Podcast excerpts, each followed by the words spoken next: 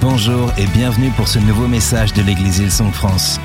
Pour plus d'informations sur nos activités, merci de visiter www.hillsong.fr.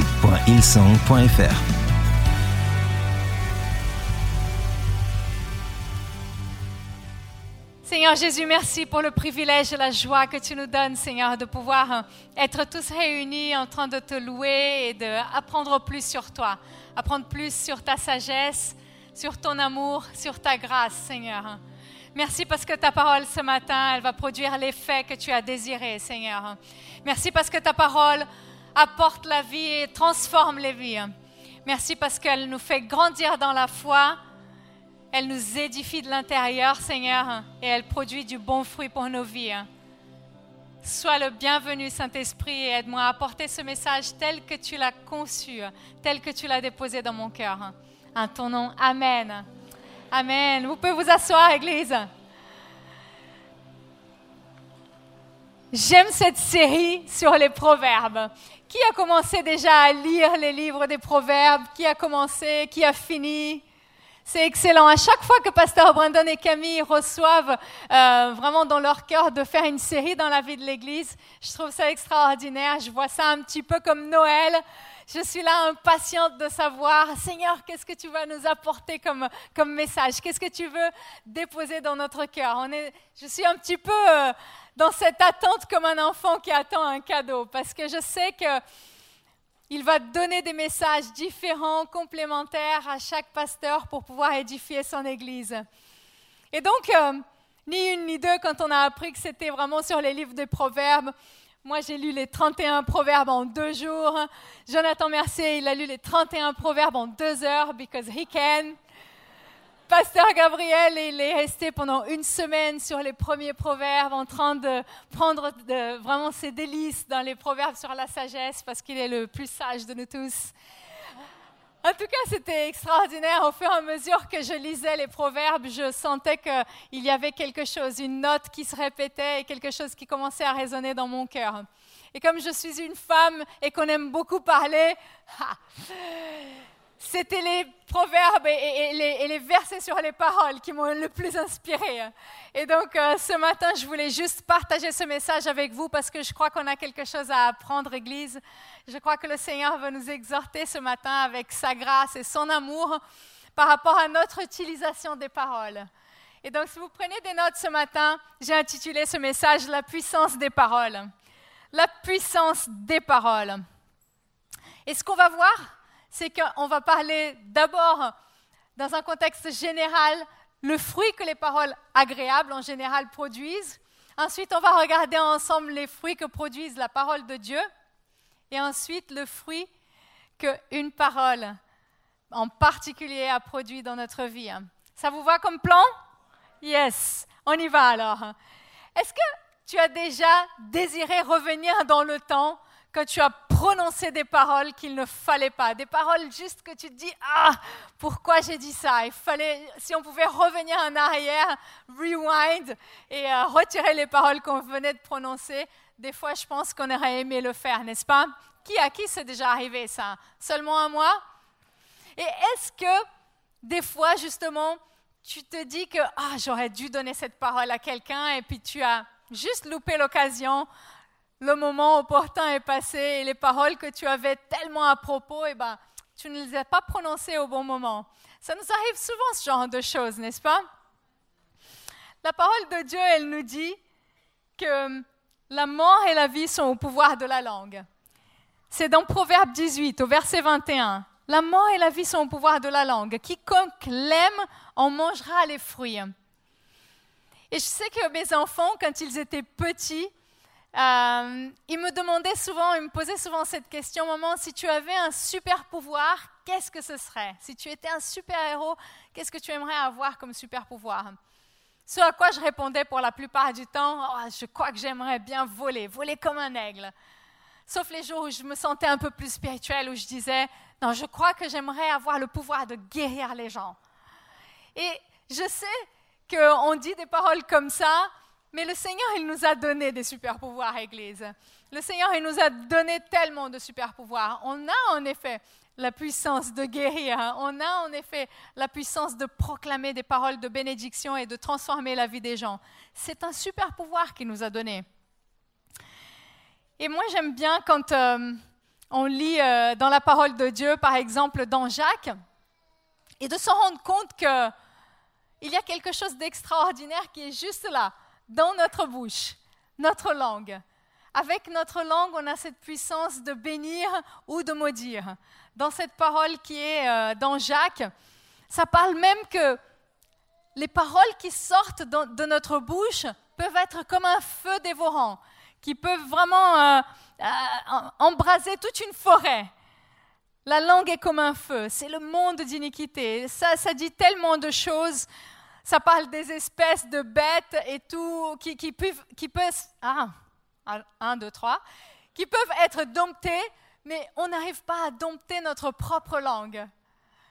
Et là, vous allez me dire, hein, oh, ce super pouvoir que Dieu nous a donné, il est peut-être pas terrible parce que si on n'arrive pas à le contrôler, si on n'arrive pas à le maîtriser, comment on va pouvoir justement en faire bonne utilisation? Mais la vérité, Église, c'est que la raison pour laquelle on n'arrive pas à contrôler ça, c'est que ça n'a jamais été prévu qu'on l'utilise tout seul de notre côté. En fin de compte, notre langue, elle a été créée par Dieu et elle est censée être utilisée en partenariat avec lui. Dieu nous a donné notre langue, il l'a placée dans notre bouche pour qu'on puisse l'utiliser de la bonne manière. Mais en fin de compte, la langue que tu as dans ta bouche, elle ne t'appartient pas. Elle appartient à Dieu. Alors, tourne vers ton voisin et dis-lui, ta langue ne t'appartient pas. Elle appartient à Dieu. Au fait, c'est un, contrat de location. On n'est pas propriétaire. C'est Dieu qui l'a créé et c'est lui qui est le propriétaire. C'est lui qui a stipulé le contrat pour la bonne utilisation. Nous, on est responsable de la bonne utilisation, mais le contrat, il a été stipulé par lui.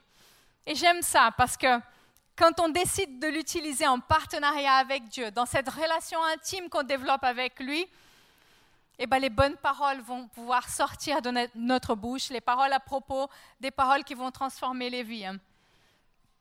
Mais ça nous semble tellement difficile parfois, n'est-ce pas? En fin de compte, vous savez qu'on n'est pas les seuls à avoir des problèmes de bouche.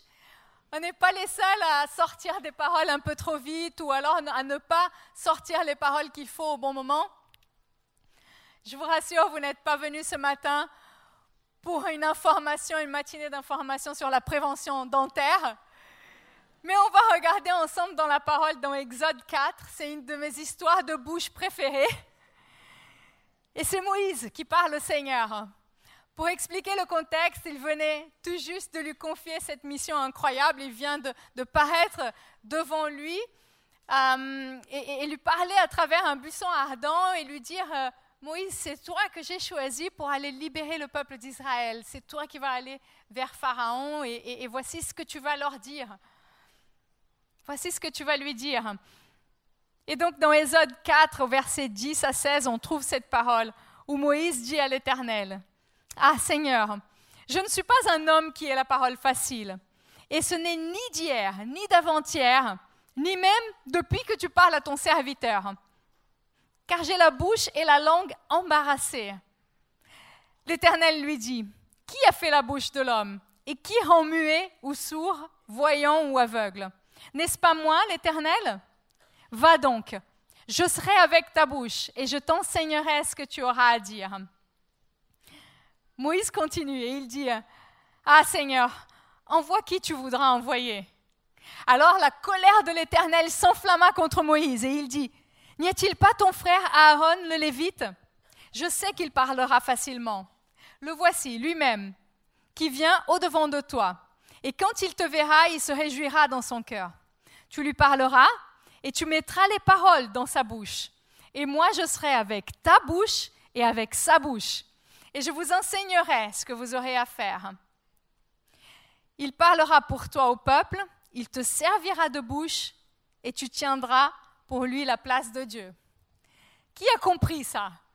La bouche de Moïse qui va dans la bouche de Aaron et Aaron était censé parler à sa place. Ça a l'air un petit peu compliqué comme ça, mais moi ce que j'aime dans cette histoire, c'est que Dieu, il va toujours lever des personnes pour proclamer ses louanges, pour aller proclamer ses paroles. Si toi, tu décides de ne pas y aller, le Seigneur, il va trouver une solution, il va lever quelqu'un d'autre pour le faire.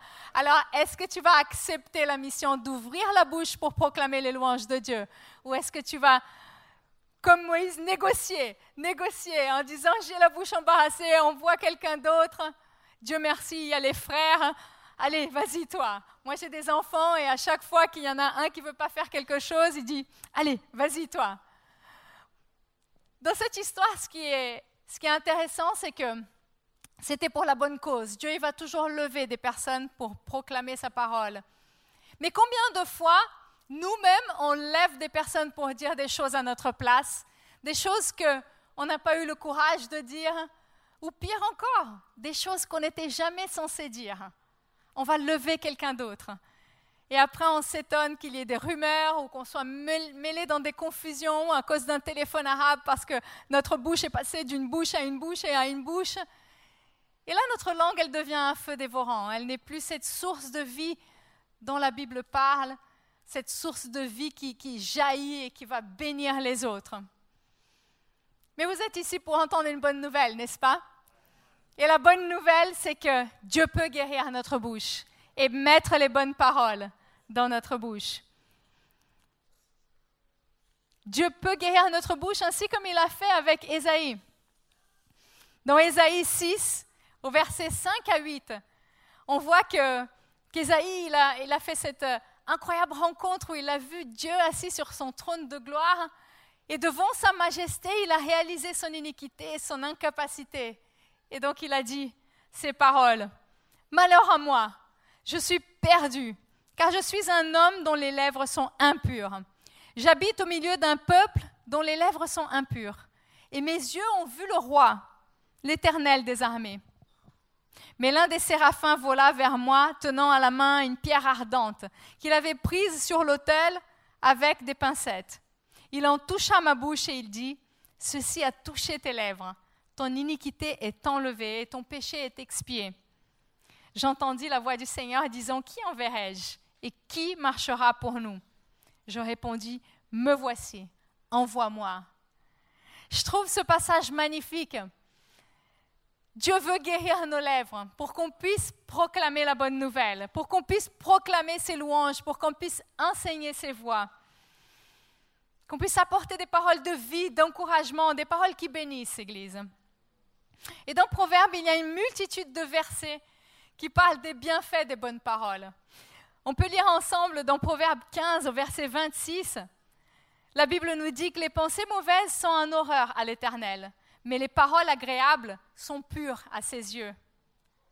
Imaginez, à chaque fois qu'on dit des paroles agréables, ça monte comme un parfum de bonne odeur à Dieu. C'est vu par lui comme quelque chose de pur, d'agréable. Moi, j'ai envie d'avoir des paroles agréables. C'est comme si on avait un verre avec de l'eau cristalline et un verre avec de l'eau infectée. Lequel est-ce que vous allez vouloir boire Lequel est-ce que vous allez vouloir donner à votre enfant? Lequel vous voulez présenter devant Dieu? Nos paroles sont comme ce verre d'eau cristalline où ils peuvent porter de l'eau trouble. Et ma volonté et ma prière, c'est qu'on soit toujours dans ce partenariat avec Dieu pour qu'il nous enseigne comment utiliser les bonnes paroles, comment sortir des bonnes paroles de notre bouche. Dans Proverbe 16, au verset 24, ça dit aussi que les paroles agréables sont comme un rayon de miel, douces pour l'âme et salutaires pour le corps. Non seulement les paroles agréables sont pures, mais elles font du bien à notre santé. Elles font du bien à notre âme, ça fait du bien par où ça passe, elles font du bien à notre corps, salutaires pour le corps. Elles produisent de la santé. On a ce super pouvoir de faire du bien à l'âme de quelqu'un. Est-ce que vous ne pensez pas que c'est un super pouvoir, ça? Faire du bien à l'âme de quelqu'un. Vous savez, il y a une dame que les parents de mon mari connaissent et euh, cette dame, elle a un excellent don d'hospitalité. Elle a toujours eu plein de monde chez elle. Elle a toujours reçu plein de familles. Il y avait vraiment cette générosité et cette atmosphère de joie dans sa maison. Et un jour, son mari est décédé. Elle a continué quand même, après la période de deuil, à recevoir du monde chez elle, ce don d'hospitalité. elle a continué de l'exercer. Et ensuite, elle est tombée malade. Et du coup, elle ne pouvait plus tellement recevoir beaucoup de personnes chez elle. Je me demande si elle a eu beaucoup de visites à l'hôpital. Mais tout ça pour dire que je prenais des nouvelles de cette dame régulièrement auprès des parents de Laurent. Et un jour, j'ai senti dans mon cœur, euh, il faut que je lui apporte une parole d'encouragement. Et j'ai décidé d'acheter une carte, de lui écrire un mot pour lui dire combien elle était extraordinaire, combien j'appréciais ce don d'hospitalité qu'elle avait, combien J'appréciais sa générosité, combien on avait passé des bons moments chez elle et on en gardait des merveilleux souvenirs. Et je voulais la remercier pour tout ça. Et euh, quelques jours après, on a reçu un coup de fil de sa part en nous disant comment ces paroles l'avaient bouleversée. Comment elle était tellement touchée d'avoir reçu ces, paroles. Elle, elle, était émue, vraiment, elle était vraiment touchée. Et je me suis dit, waouh, quel impact cette carte avec des simples paroles a pu avoir dans la vie de cette personne. On sous-estime l'impact qu'on peut avoir, Église, avec nos paroles, nos paroles de bénédiction, nos paroles de vie. La vérité, c'est qu'elles sont devenues tellement rares qu'elles sont devenues plus précieuses. On est dans une société où on souhaite joyeux anniversaire maintenant sur Facebook, et je n'ai rien contre ça, c'est sympa. Mais seulement parfois, c'est important de marquer un temps de pause et laisser le Seigneur déposer dans notre cœur les paroles qu'il veut apporter pour quelqu'un, des paroles qui viennent tout droit de son cœur, directement pour ces personnes. Si on arrive à marquer ces temps de pause, si on arrive à être à son écoute, on va vraiment avoir un impact énorme dans, dans notre entourage, dans les personnes qui sont proches de nous, dans les personnes qu'on veut bénir. Donc n'oublions pas que Dieu nous a donné vraiment ce super pouvoir le pouvoir de l'encouragement à travers nos paroles. Et là, on parle juste des paroles agréables, des paroles qui sortent à propos. Déjà, elles produisent du bon fruit. On n'est même pas encore entré dans la dimension de la parole de Dieu, qui a encore une dimension supérieure. Mais avant de rentrer dans cette dimension-là, je voudrais juste nous rappeler que dans Proverbe 18 au verset 20, la Bible nous dit que c'est du fruit de la bouche c'est le fruit de sa bouche que l'homme rassasie son corps. C'est du produit de ses lèvres qu'il se rassasie. La question qu'on peut se poser ce matin est de quoi est-ce que nous sommes en train de nous nourrir? Qu'est-ce qui nous nourrit actuellement? Parce que les paroles qui sortent de notre bouche vont aussi nous nourrir. Et donc c'est important de bien les choisir si on veut être nourri des bonnes choses. Qui aime manger des fruits moisis? Ah, très bien. Au premier service, il y en a quand même quelques-uns qui ont levé la main. C'est un test. Je viens d'un pays tropical. Est-ce qu'il y en a d'autres dans la salle? Yes Et donc, comme dans la plupart des pays tropicaux, on est très attentif à ce qu'on mange. Et donc, depuis toute petite, mes parents m'ont toujours appris à faire attention, à inspecter la nourriture avant de la manger. On a grandi en, regardant le pain de mie, en analysant le pain de mie pour voir s'il n'avait pas des petites taches bleues, en regardant les tomates pour voir si elles n'avaient pas de petites taches blanches de moisissure. Et la consigne, elle était claire là-dessus. C'était surtout si tu vois un de ces signes, tu jettes la nourriture. Tu ne la manges pas. Donc on a grandi comme ça, en ne pas buvant euh, une boisson euh, à la bouteille et la remettant dans le frigo, en ne pas mettant notre cuillère euh, dans la bouche et de nouveau dans le pot de confiture, vous voyez? Et ensuite, j'ai connu mon mari, typiquement français, qui lui avait été élevé d'une toute autre manière, n'est-ce pas? Et donc, il m'a bouleversé mon éducation. en plus de faire tout le contraire de toutes ces choses que j'ai toujours apprises, il aime manger les fromages les plus moisis qui puissent exister sur la face de la terre, sur le territoire français.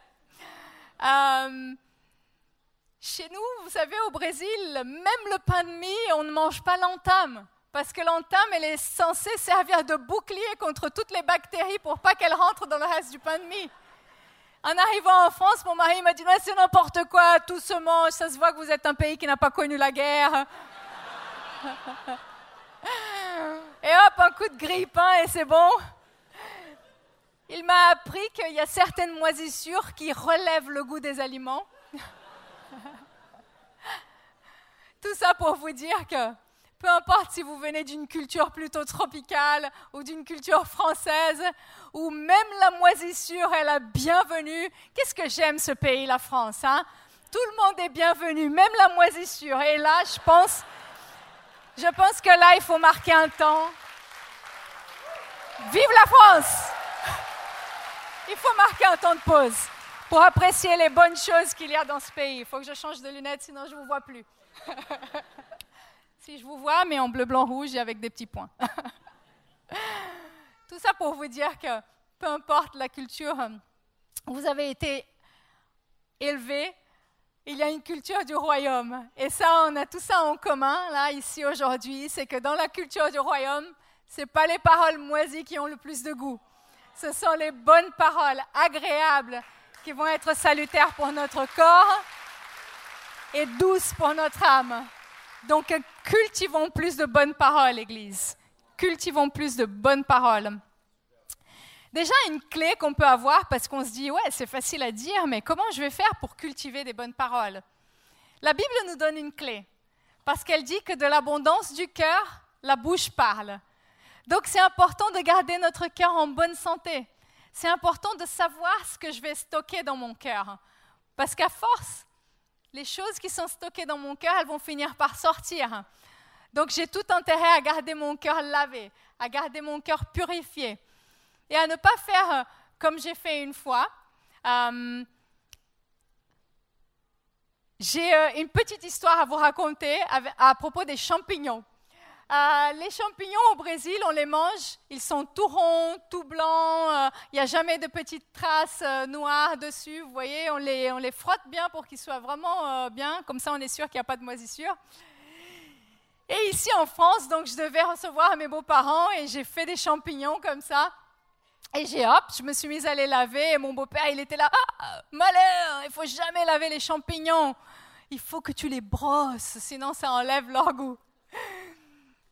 Ça pour vous dire, Église, que notre cœur, il ne faut pas juste le brosser, vous voyez? Il faut vraiment laisser le Seigneur le laver. Et comme ça, on est sûr d'avoir les bonnes paroles qui vont sortir de notre bouche. Et ce que j'aime, c'est que le roi David, c'était une prière qu'il faisait constamment. Il priait constamment à Dieu, Seigneur, renouvelle mon cœur, donne-moi un esprit bien disposé. Au psaume 51, il dit, oh Dieu, crée en moi un cœur pur, renouvelle en moi un esprit bien disposé. Ensuite, au verset 15, il dit, j'enseignerai tes voies à ceux qui les transgressent, et les pécheurs reviendront à toi. Seigneur, ouvre mes lèvres, au verset 17, et ma bouche publiera ta louange. Ce qui est intéressant, c'est que juste avant ce psaume-là, il venait de commettre ce péché en allant vers euh, Bathsheba et euh, voilà, en, envoyant son mari à la guerre pour qu'il puisse aller en, en front line à la guerre et il ne revienne plus. Il venait de commettre ce péché et là il se repentit, il était dans la présence de Dieu et il lui demande Seigneur, viens, viens en moi, viens renouveler mon cœur, renouvelle mon cœur et ouvre ma bouche pour que je puisse proclamer les bonnes paroles, pour que je puisse enseigner tes voies à ceux qui les transgressent. Et ce qui est extraordinaire, c'est qu'on a un Dieu de grâce, Église, un Dieu de miséricorde, un Dieu d'amour, qui est là pour nous aider dans nos, dans nos failles, qui est là pour nous pardonner, qui est là pour nous enseigner ses voies, qui est là pour nous restaurer, pour nous renouveler. Ça, c'est le Dieu qu'on aime et ça, c'est le Dieu qu'on sert, Église. Et David a été connu comme l'homme selon le cœur de Dieu. Dieu est ce Dieu de grâce et miséricorde.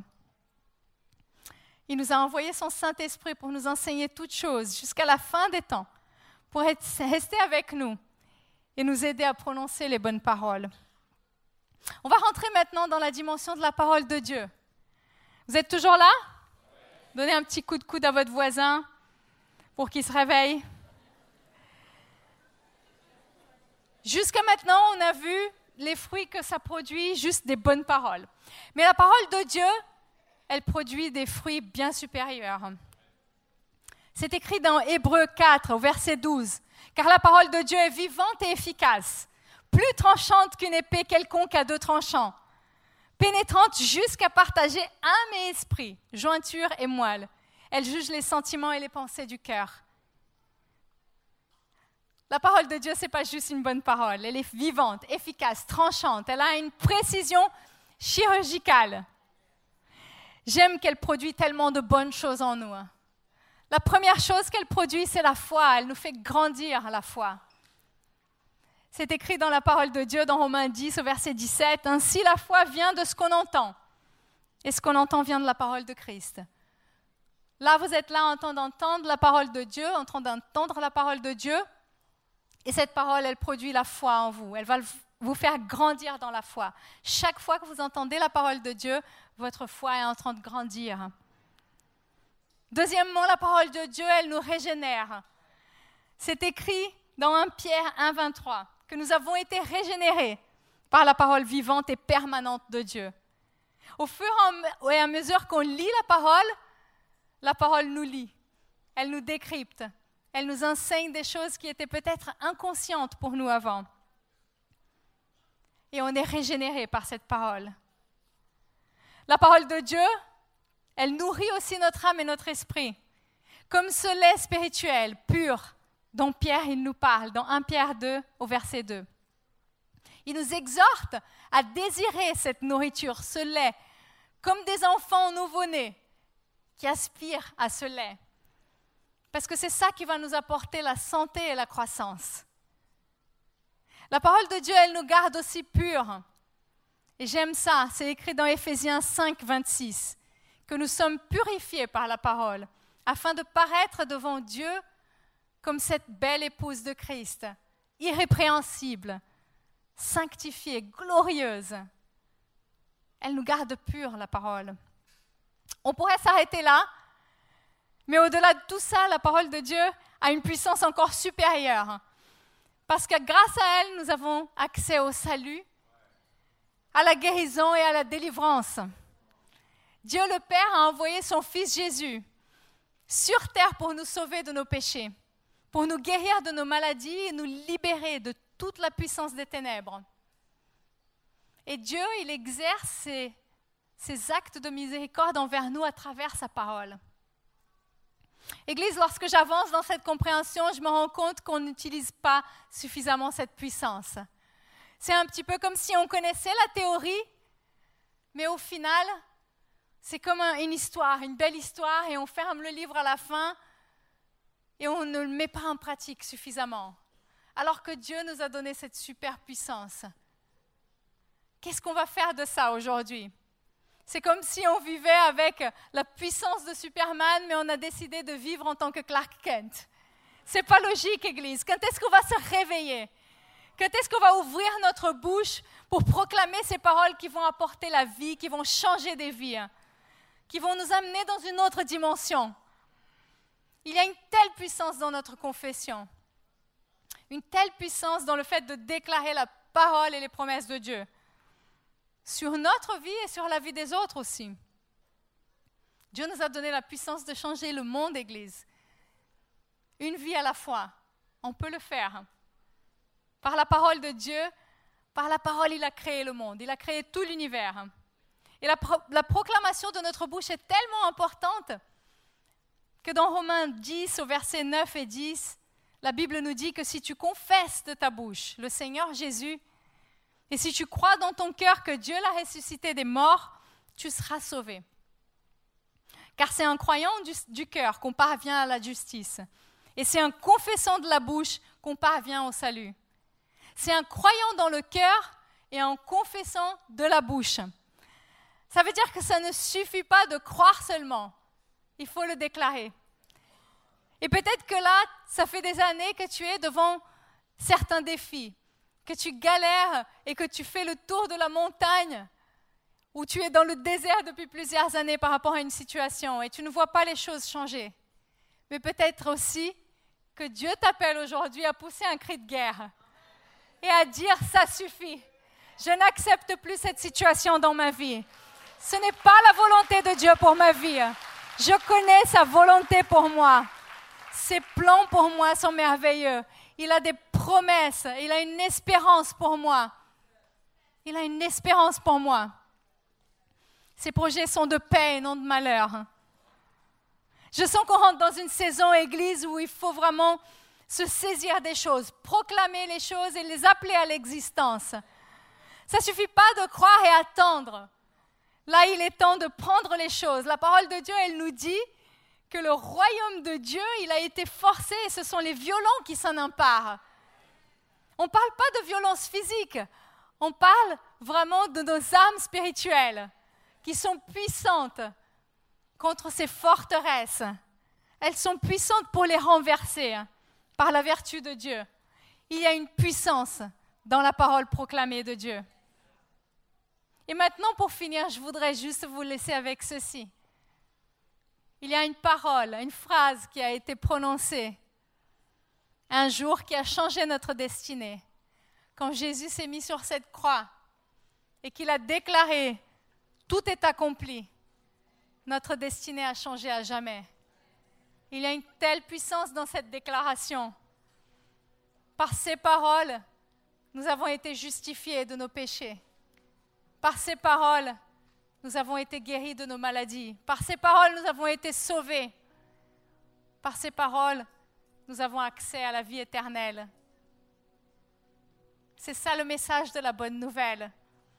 La bonne nouvelle du salut. La bonne nouvelle pour toi et pour moi. Les plus belles paroles qui aient jamais été prononcé. Tout est accompli. Tout est accompli, Église.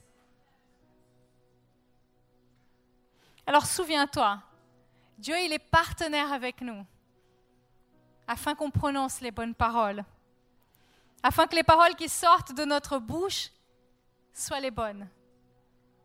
Et c'est important qu'elles soient alignées avec notre cœur. Parce qu'il ne s'agit pas juste de sortir des paroles flatteuse. Non. Si les paroles qui sortent de notre bouche ne sont pas alignées avec notre cœur, alors ce sont des paroles mensongères. Ce n'est pas la volonté de Dieu. Mais il est temps de marquer ce temps de pause et laisser Dieu déposer dans notre cœur toutes les paroles qu'il a prévues pour qu'on les prononce. Toutes les paroles qui vont transformer nos vies et qui vont transformer la vie des autres. On a cette puissance, Église. De l'abondance du cœur, la bouche parle. Alors laisse Dieu remplir ton cœur aujourd'hui des bonnes paroles. Commence à les prononcer. Réalise aujourd'hui la puissance qui t'a été confiée. Choisis et approprie-toi ces paroles. Elles vont te propulser dans ta destinée. Commence à les déclarer tu vas voir que tu vas déclencher vraiment un nouveau cycle dans ta vie. Un cycle de percée, un cycle de victoire. Et qu'ensemble, si on choisit de faire confiance à Dieu pour qu'il dépose les bonnes paroles dans notre cœur et dans notre bouche, on va changer cette ville de Paris, on va changer cette nation, on va changer des vies pour la gloire de Dieu. Amen. Soyez encouragés, Église. Méditez à ça dans la semaine. On va avoir un temps de louange maintenant et ensuite on va prier ensemble. Soyez bénis, Église. Nous espérons que vous avez apprécié le message de cette semaine. Pour plus d'informations sur notre Église, merci de visiter www.ilsong.fr.